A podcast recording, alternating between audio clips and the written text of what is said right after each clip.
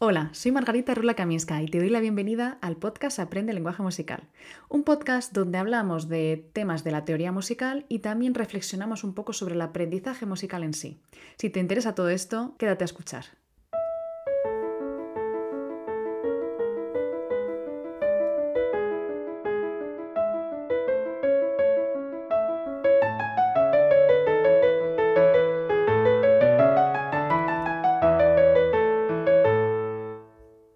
Bueno, espero que estéis pasando un verano maravilloso y que estéis descansando mucho. Yo por lo menos estoy intentando recargar las pilas al máximo para empezar este nuevo curso que empieza ahora en septiembre con la mayor energía posible.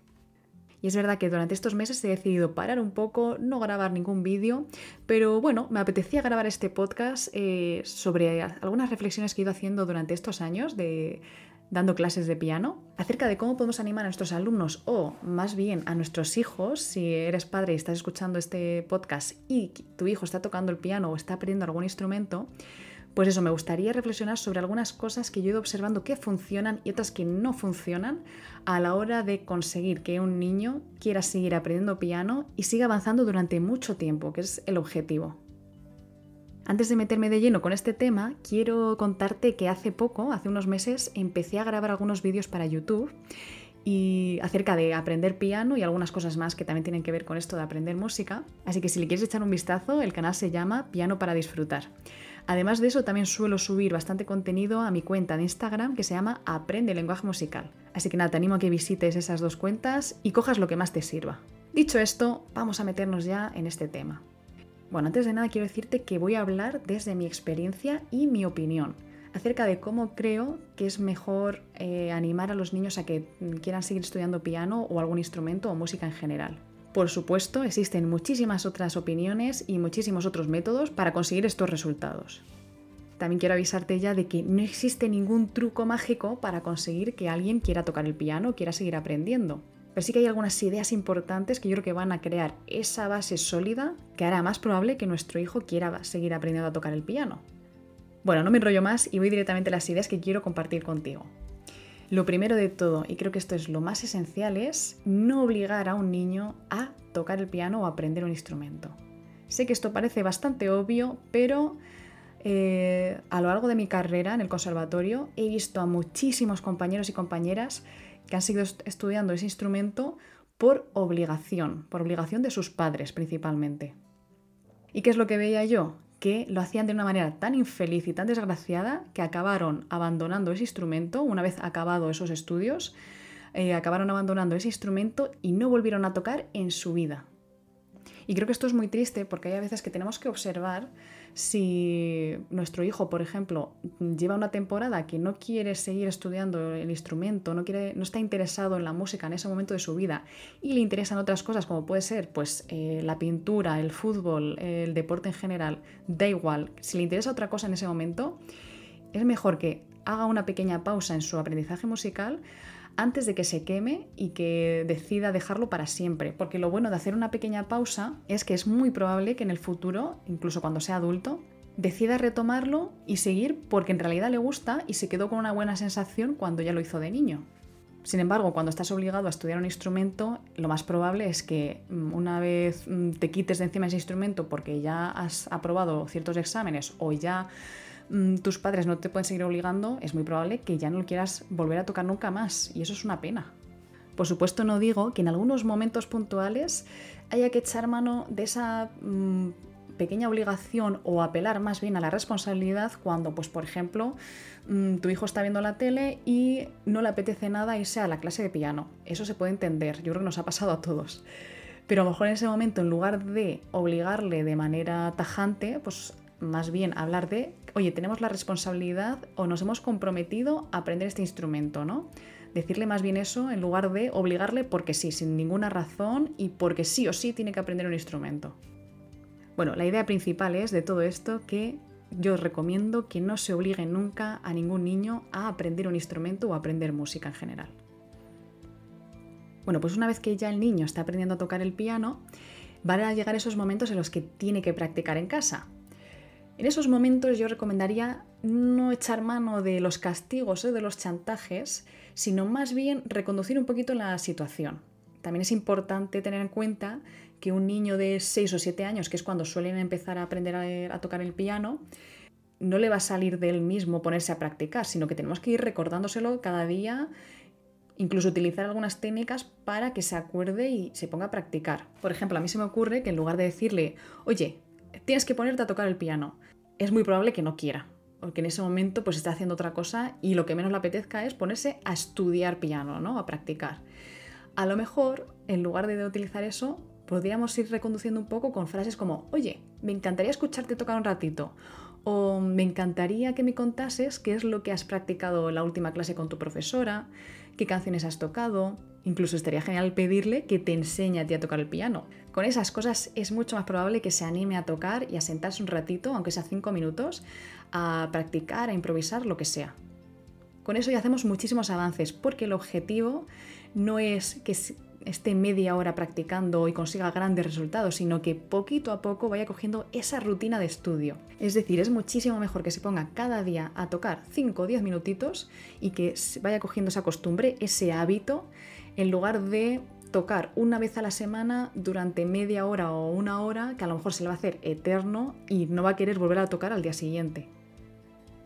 En el momento en el que se ponga a practicar, si vemos que no está practicando las canciones que su profesora le ha mandado o los ejercicios que tiene que hacer, no pasa nada, vamos a tener un poquito de paciencia, vamos a dejar que improvise, que juegue y una vez ya esté metido en faena, o sea, ya esté un poquito más concentrado y se haya enganchado a tocar, ya le podemos empezar a pedir cosas como, oye, ¿qué es lo que te ha mandado la profesora esta semana? O lo mismo que he dicho antes, me encantaría escuchar las canciones que has practicado esta semana o qué cosas nuevas has aprendido.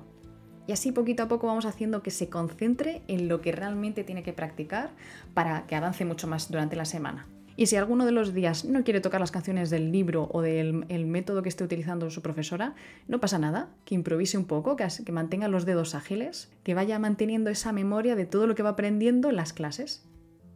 Algo importante también y que va a hacer que le dé mucho más valor a lo que está aprendiendo es enseñarle a cuidar el instrumento, es decir, hacerle entender que el piano es para sacarle sonidos bonitos, para hacer música, no para porrearlo, no es un juguete. Pero bueno, esto tiene que ver mucho con el ejemplo que le vamos dando cada día, con las cosas que tenemos en casa, así que esto yo creo que no va a haber mucho problema.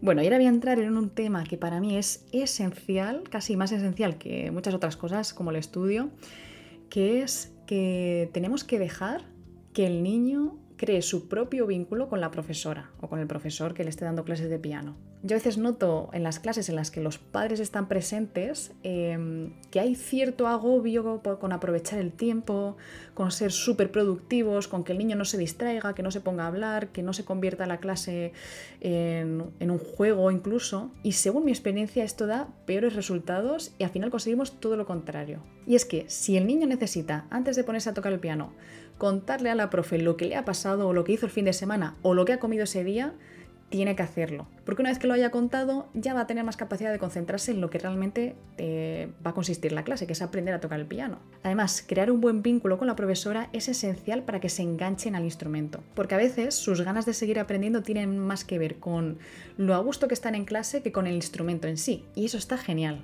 Seguro que tú también recuerdas a algún profesor eh, de tu infancia que hizo que amases su asignatura. Para mí esto es muy importante. Además, debemos recordar que los niños necesitan sentir que pertenecen, que les quieren, que les escuchan y que son importantes para los demás.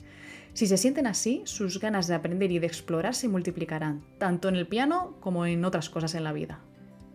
Y ahora voy a entrar en el último tema importante que quería tratar en este podcast, que es en esos momentos en los que Mm, el niño tiene que enfrentarse a tocar en público.